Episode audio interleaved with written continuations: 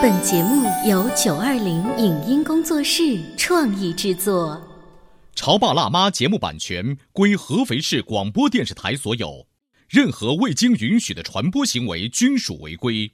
欢迎与九二零影音工作室沟通合作事宜，电话零五五幺六三五零九三五六。走在大街上，我希望听见别人叫我小姐姐、小姐姐、小姐姐，而不是哦阿姨。但我最爱的称呼是妈妈。走在大街上，我希望听见别人叫我欧巴，而不是大叔、大叔。但我最喜欢的称呼是爸爸。我是辣妈，不是老干妈。我是潮爸，不是太阳能浴霸。八零后时尚育儿广播脱口秀，潮爸辣妈。本节目嘉宾观点不代表本台立场，特此声明。孩子过早上托班好不好，一直是充满争议的话题。很多父母在孩子三岁以前，都会倾向于选择传统的家庭看护模式。那么，什么样的家庭环境下可以让孩子上托班？是什么原因让嘉宾舍得把两岁的孩子送去上托班？为什么在家一对一的照顾孩子弊大于利？经常为孩子请假会给他的心理造成哪些不良影响？孩子两岁了还不太会讲话，父母为何不着急？欢迎收听八零九零后时尚育儿广播脱口秀《潮爸辣妈》，本期话题：托班的意义到底在哪里？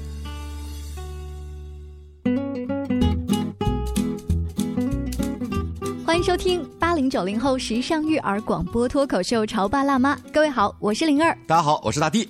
大地的爸爸生活进入了一个全新的阶段。我跟你说，快乐。就为什么呢？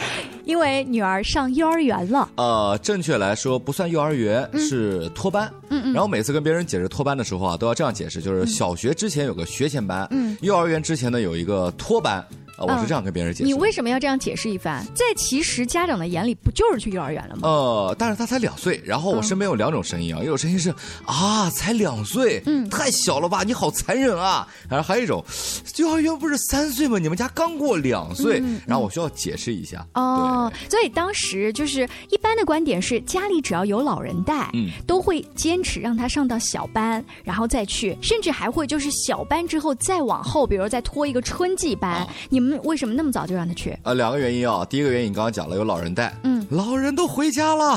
但是你们家老人其实是只要请他们来，他们是随时都愿意的呀。呃，对。但是我们还有一个想法，就是毕竟我们在不考虑要二胎的情况下，呃，想把这个号练好，想把这个大号啊，给他尽量练好一点。很多的规矩想把它给树立好。就你觉得及早上幼儿园，反而是利于他好习惯的养成？呃，独立啊，跟孩子的一些这个在一起玩啊，交际啊，包括小伙伴这个同伴意识啊，还有一点，我们都知道这个隔代亲啊，特别容易把孩子给惯的不好把握，是不是已经有一些苗头了？已经有一些了，已经有一些了，对。所以就会觉得让他及早的在严父和虎妈的这个 关照之下，然后让他更加的早一点的独立和自立吧。哎呦，大福，你看你爸妈已经把你推出门了。但你知道吗？一般的家庭，年轻的八零九零后父母如你所想，可是爷爷奶奶、外公外婆不这么想。对，他们会觉得你们把我往哪放？前段时间啊，就是在七月初的那段时间，然后我岳父有提过，就是要不要回合肥，这个照顾照顾。然后呢，虽然我们俩。带的其实挺，因为我们现在天天生活特别充实。你看，我天天早上上早班，然后我们家媳妇儿要做家务，然后回家，然后下午要接，接完了回来还要工作。我现在天天晚上要坚持健身，时间几乎被填的满满。还有直播？对对对，偶尔要出去去个外地，这个有些兼职啊，杂七杂八一些事儿，我们就特别忙，完全没有时间。但即便如此，我们也没有。把这个老人请回来，嗯，我们就觉得，就既然开始了，就坚持了，我们就好好努力。所以你们是坐下来好好跟老人家聊了一下，说我们坚持要把他上去送去托班这件事儿，对，就开了家庭老人家很支持，哦，因为他也觉得，就是他也不可能天天在这儿一直在照顾。然后我们这边呢送过去，第一是可以锻炼锻炼、学习学习，第二就是要减轻我们俩的负担。不过我觉得负担现在好重，好贵。为什么？好贵。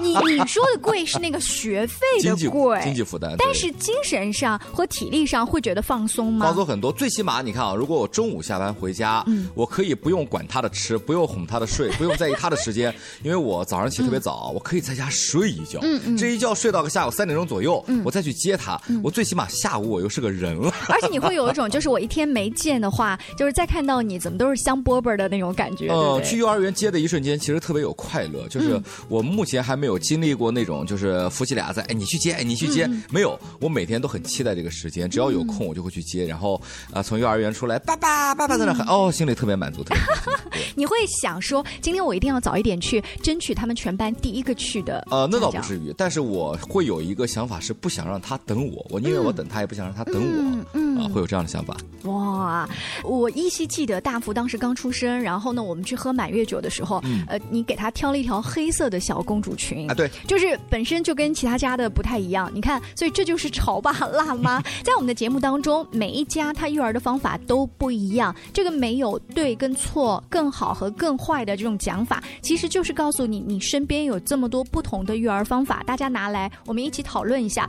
我相信，就是大地和老婆的这种把孩子及早的放到托班的想法，一定现在有一些家长是不太愿意的。对，比如说他可能会觉得，那可能是你们家大福的体质比较好，呃，身体好，不太容易生病。有的小孩哦，就是一进幼儿园，他体质很差，就容易生病。那我不如呢，就是老人多带带他，把他身体带好了，然后再去。然后还有一些人呢，就是说，其实去幼儿园那么早也学不到什么东西，我在家里一对一 VIP 还能教更好的东西。这 你看，尤其是有一些妈妈，她是这样，她是全职太太，她更觉得自己能教东西。所以这都是不一样的育儿方法，大家都可以在潮爸辣妈的节目里面，大家来讨论一下哈。对，呃，那瑶瑶，也就是你的老婆，会觉得更加轻松吧？呃，她前段时间反而跟我透露出了也挺累的这样的一个想法。嗯，她早上呢要起来以后要我给她买了个电动车，因为她研究过以后发现汽车并不好开进去，然后也有很多麻烦，电动车反而是一个最优的选择。一旦遇到下雨天打车或坐地铁，其他时间呢就电动车就挺挺好的。一大早起来把他送去以后，回家要开始做一天的家务，然后呢做一天的家务以后，要他也在健坚持健身嘛，健身完以后中午跟我一起休息一回，下午三点钟左右我们俩一起起床，然后呢就直接再去把孩子给接回来，就。好像也没有省略太多的一个过程，他有跟我说过这个事情。哦，就是本来想象当中应该轻松好多，对，但是呢，实际操作下来就觉得自己还是挺累的。本身他就是一个比较顾家的人，然后很多事情也愿意亲力亲为，包括孩子的衣服啊，孩子的一些在家的饮食啊，都要老师布置的作业啊，很多的东西。说是给老师布置的作业，其实给我们布置的作业。什么托班就有作业？有很多一些就是爸爸画画孩子纸啊这样类型的一些东西，我也不知道是爸爸画画还还是妈妈画画，反正他传达给我的。是爸爸。这个让我想到一个段子。有一次我到这个大蜀山去爬山，然后有一个小孩呢就爸爸抱爸爸抱，然后那爸爸说也不知道是练你的还是来练我的。前两天去参加了我们，因为我们又报了托班又报了早教，早教中心在早教是针对周末，嗯嗯，托班是针对平时。我我已经可以预见，在大福上小学的时候 以及上初中的他的兴趣班跟补课班会有很多吧？对，应该是这个。我们主要的一个目的是想把孩子的精力给耗尽。耗尽进来以后，我们就可以好好休息一下了。重点是把这个号来以后呢，我们去参加了呃早教班的一个小厨艺的一个培训。然后呢，我们去过以后呢，那天早上挺快乐的，就是大家一起揉面啊，也做各种各样好吃的东西啊，没问题。嗯，真的，你知道我们有多累吗？你的累是因为你们不太在家里做吃的，所以挑战这个吗？要护着它，生的面不能吃，熟的面烫了要吹了才能吃，汤不能乱洒，戴在头上的帽子不能乱丢，围裙系上了就不要给拿下来，反正很多的一些杂七杂八的一些事儿。每一次去参加早教中心的活动的时候，其实最累的永远是家长啊，带着孩子做游戏啊，抱着孩子跑啊，扶着孩子怕他摔啊，就这种时候。就你觉得老腰都不行了，对吧？早就不行。但是但是你其实孩子真的玩的很开心。如果自己在家里的话，一般人是不会把又熟的面啊、生的面啊都拿出来让他折腾。你刚刚说了一个观点啊，就是很多家长会觉得自己在家一对一照顾孩子，会觉得这样照顾更好。我其实是持反对意见的。嗯。就是首先我们自己不要说所谓的一些学过幼教专业的人，首先我一直秉承着一个观点。点就是专业的事儿交给专业的人来干。嗯，如果对方是收了你的钱，嗯，来做这些事儿，除非他跟你说好了，我们这只是帮你照顾，并没有教他学一些东西，那我觉得他如果真没学到什么，也没有太多的怨言。嗯，但是如果真的一个教育机构跟你说，你来我们这儿会帮忙锻炼孩子的一些生活的一些技能啊，包括一些这个我们觉得需要他掌握的一些基础的技能，能教到的，我们都比较放心让老师来教。甚至啊，包括你刚刚说的孩子容易生病，其实这点我也持另外一个观点，就是我觉得。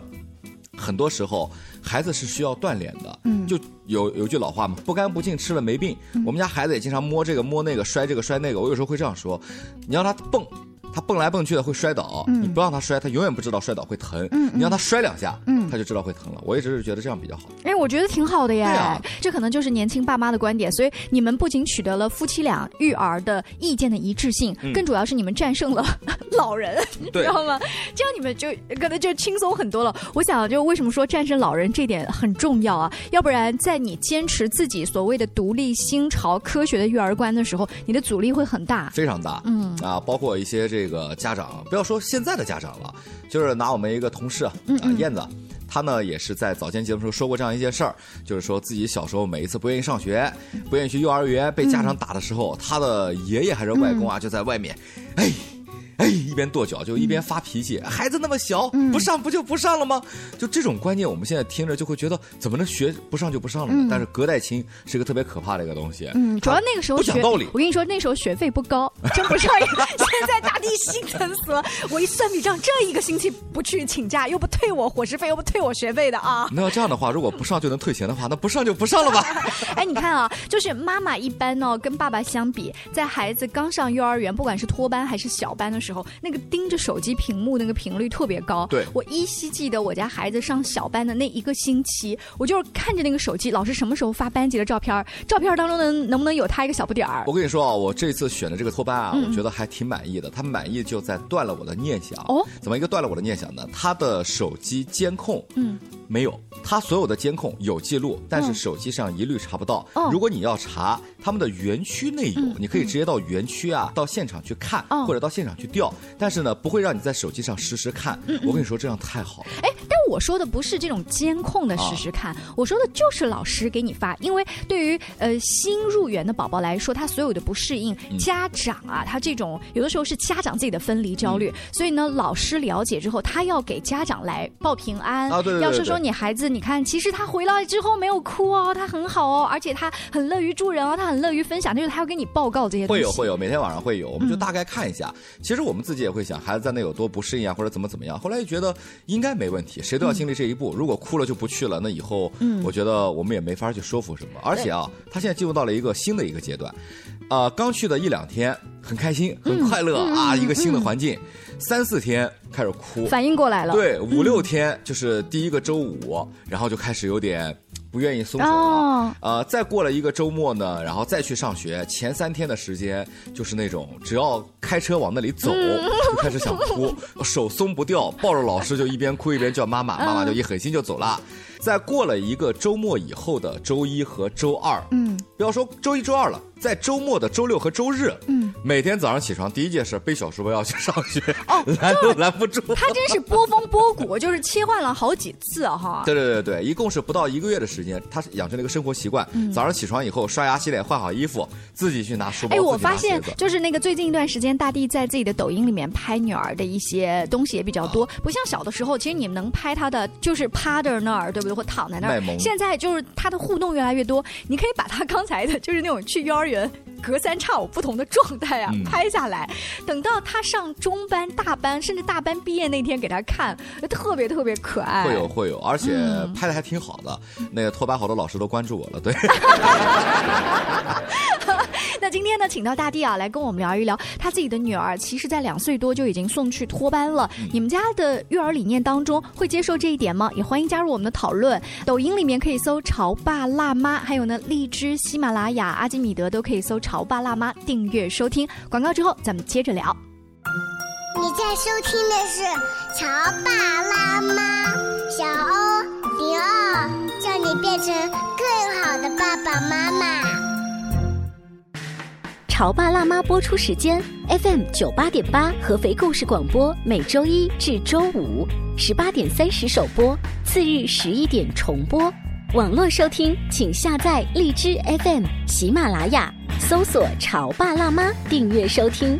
官方抖音号“潮爸辣妈”。关于和孩子沟通呢，我是想先处理好彼此之间的情绪，然后再去搞定他具体的问题。我们家长经常在一起讨论，怎么样从小才能培养好他的学习习惯。我是后来通过学习才发现，孩子行为背后是有另外一种需求的。陪你一起吐槽养育熊孩子的苦，陪你一起追忆曾经自己的小世界。八零后时尚育儿广播脱口秀，潮爸辣妈。本节目嘉宾观点不代表本台立场，特此声明。孩子过早上托班好不好，一直是充满争议的话题。很多父母在孩子三岁以前，都会倾向于选择传统的家庭看护模式。那么，什么样的家庭环境下可以让孩子上托班？是什么原因让嘉宾舍得把两岁的孩子送去上托班？为什么在家一对一的照顾孩子弊大于利？经常为孩子请假会给他的心理造成哪些不良影响？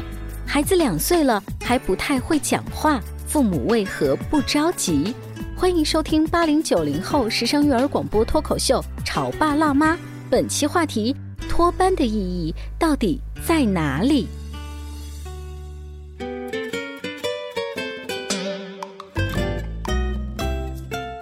后，欢迎您继续锁定八零九零后时尚育儿广播脱口秀《潮爸辣妈》。今天灵儿和大地在直播间，想聊一聊小朋友们大概什么样的年纪上托班是你比较能接受的。嗯、像大地呢，他就是把孩子两岁多就送去上托班了，两岁零四天还是零五天？我身边有一些家长是这样，比如他们瞄准了哪个幼儿园特别特别好，啊、然后这幼儿园很难进，他们就从托班开始报名，就是托班就是去占名额的。对，那这个托班了，你都是。我们的学生了，那我顺利上小班了吧？就这种情况，但是他托班也不一定经常去，嗯，他就是占名额去的。哦。哦，但是你们家我看出来了，这学费花的值，几乎每天都去。不是几乎每天都去，到目前为止啊，我们遇到过一次，就是有一次呢，我准备去芜湖演出，我媳妇儿家就是安徽芜湖人，然后呢，当时我们就提出来，因为我是礼拜五中午就要走，下午就要到，嗯，我说那我们就中午把孩子给接回来，然后下午带着他一起回芜湖，哦，商量一下，嗯嗯，不行，嗯。怎么能课上到一半就把他接回来呢？哟，把他课上完，不去了。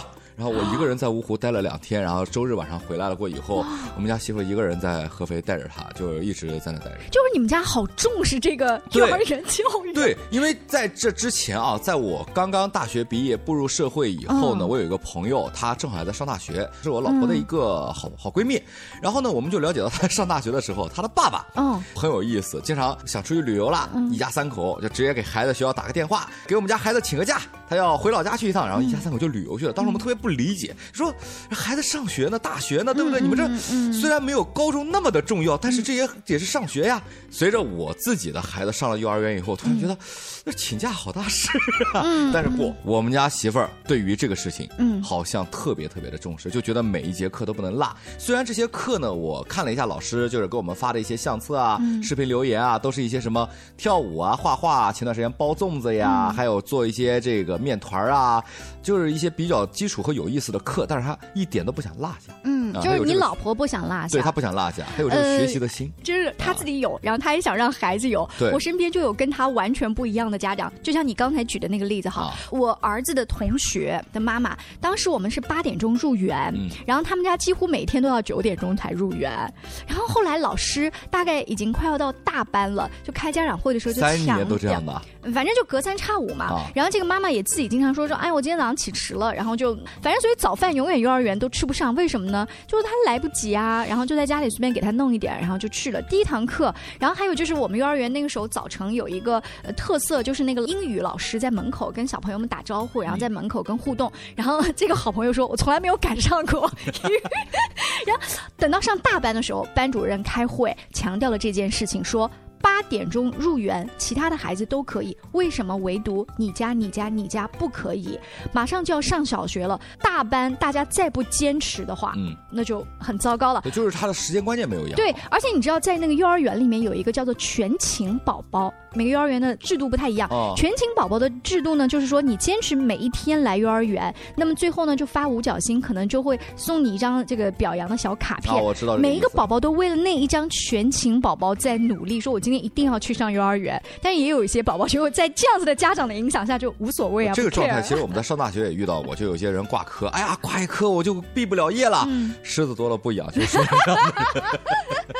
那小朋友去上了幼儿园之后，他回来会叽里呱啦跟你讲幼儿园发生的事儿吗？是这样的，我们家孩子目前把他送到托班，还有一个原因就是他可能有两个原因啊。嗯，一。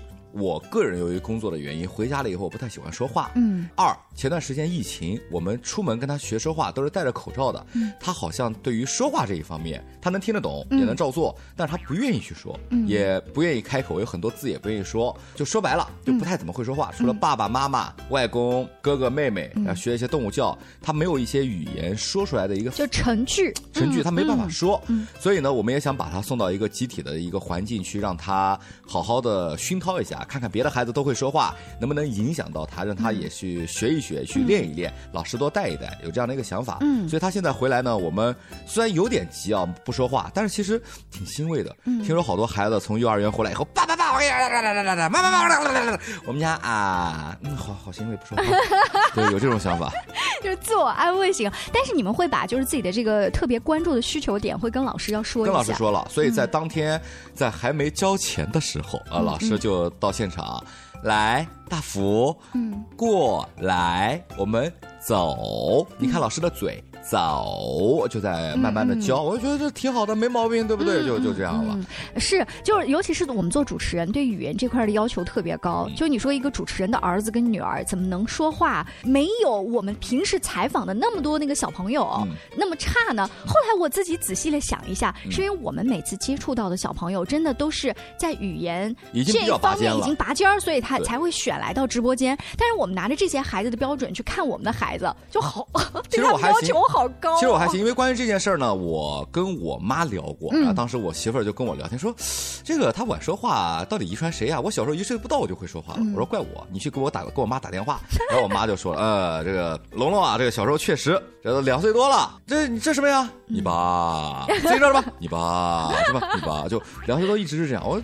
开窍晚啊！我媳妇说根源找到了，就是刹不住了。你看现在作为主持人得不得多厉害？其实我一点都不慌啊！这个我觉得说话这个东西呢，是人的一个本能，他也没有就是类似于像自闭啊，或者是孤独啊这样没有这样一些类型，而且他对于语言的掌握他都能听得懂，嗯，可能只是说话晚了一点。所以从换个角度来说，这可能是对父母的一种宽容。就回来之后孩子稍微安静一点，对，你们心态特别好。你看，不管是把孩子送去幼儿园也好，然后。呢就是说，重点问题，咱们就是重点来对待，去各个击破也好，然后都还。心态特别好，或者说就是不急，因为我觉得有一些生活的技能啊，不是我们现在应该急的。如果你说长大以后考试不好，我们大家都要等着高三去高考，我们这个时间段他高考再不行怎么办？这个是应该要急的。哎，那你说到生活技能，我就想到了身边有一些爷爷奶奶是这样说：才小班那么小，去这饭怎么吃呀？然后呢，幼儿园的老师会说，其实大部分的孩子，你给他机会锻炼，他们哪怕把那个勺子用错了，他们能把往碗里塞。如果个别孩子的这个喂食能力差一点的话，其实老师是会帮你喂两勺的。呃，关于这点，其实我正好有一个想讲的一个点，就是我一直相信这个世界上没有全才，不可能这个孩子样样德智体美劳全面发展。我们家孩子虽然可能说话晚了一丢丢啊，但是自己吃饭、嗯，跳舞啊，包括一些生活技能，包括做家务，就说在托班里面。天天抢着跟这个保洁阿姨啊拖地，去擦地，去扫地。我们家也给他买了一个小的那个戴森的玩具，也能吸东西。自己在家吸尘器，清洗房间，擦东西，自己洗完手，自己拧毛巾，自己擦手，自己洗脸。就这方面的独立能力特别强，非常强。嗯，而且就自己要睡觉的时间，自己抱个小熊猫进去睡觉。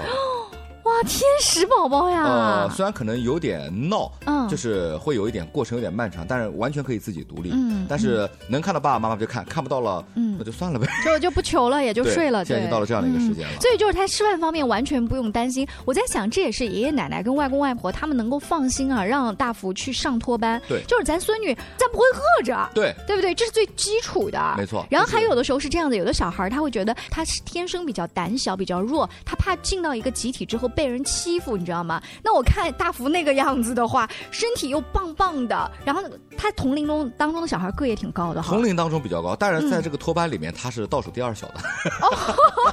就你不管是年龄还是身材，乍一看我们会觉得跟小时候的做一个参照，觉得比较大。但是每当放学的时候，他跟别的孩子走在一起的时候，他是。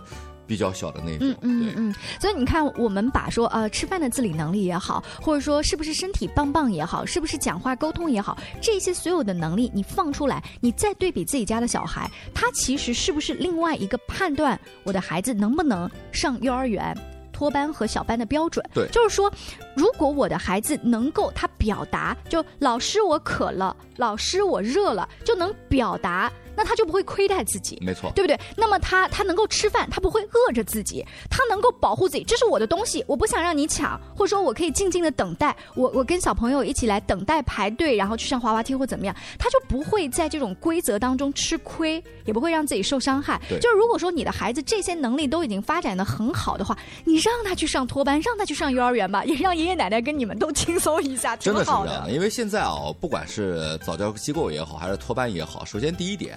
呃，除非是一些这个不可抗力，不然孩子是不会受到什么伤害的。嗯，甚至换句话说，比在家里一个全职妈妈或者一个老年人在家带孩子，甚至要安全很多。是，特别我刚听你说，呃，幼儿园又教他捏面团，又教他包粽子，又什么这些东西，真是花了各种心思在丰富孩子每一天的实践和体验。这个跟在家带孩子真的是不一样，因为在家带孩子永远就是，呃，搭积木、玩玩具、念绘本，然后逛商场，或者是逛植物园或者逛动物园，看上去也挺丰富的，但是一年。三百六十五天，你能丰富多少种？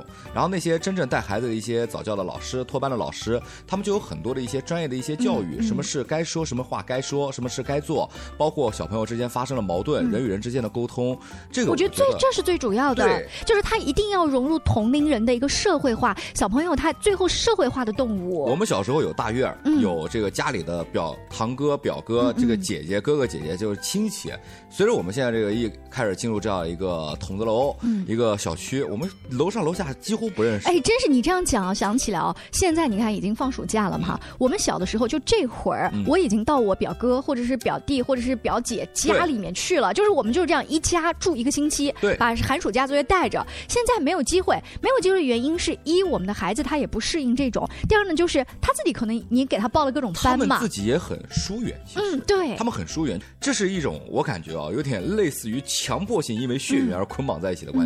我们对于堂哥堂姐表哥表姐呢，可能也就就那过年吃个饭，对，过年吃个饭，仅此而已。但对于他们而言，更疏远了。是是，呃，这个前两天我把孩子送到一个就类似夏令营这样的活动中心哈，然后我的孩子回来呢，就跟我说：“哎，妈妈，这期夏令营当中也没有我的朋友，就是他们有的人是两两一起报名的，就互相认识，所以呢还要花就是时间在认识新的朋友。”嗯，好麻烦了。就你可以听透他的潜台词是有一点辛苦的，但是还不错。我今天已经交到几个新朋友了，我当时那颗老母亲的心啊就放下来了。就可能啊，可能你年纪比我大一点。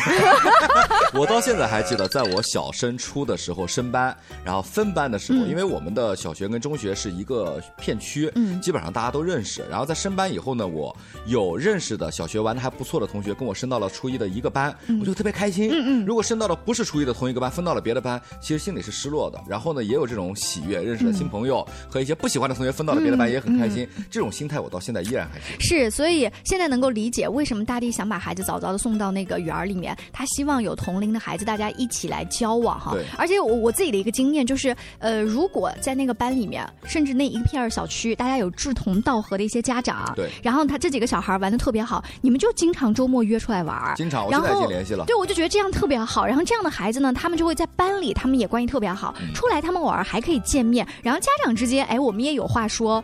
我就觉得这样子的友谊，我常常感慨。我说我儿子有几个幼儿园的好朋友，他现在已经上小学了，我们还经常一起玩。为什么我们是到大概中大班，我们的联系才越来越紧密？我们应该有你当当时那样的觉悟，在托班的时候就联系起来。这个。还可以发展一些广告方面的业务。非常感谢大家支持今天的潮爸辣妈。关于大福去幼儿园，相信未来还会有很多有趣的故事在潮爸辣妈当中呈现。下期见喽，拜拜。拜拜。以上节目由九二零影音工作室创意制作，感谢您的收听。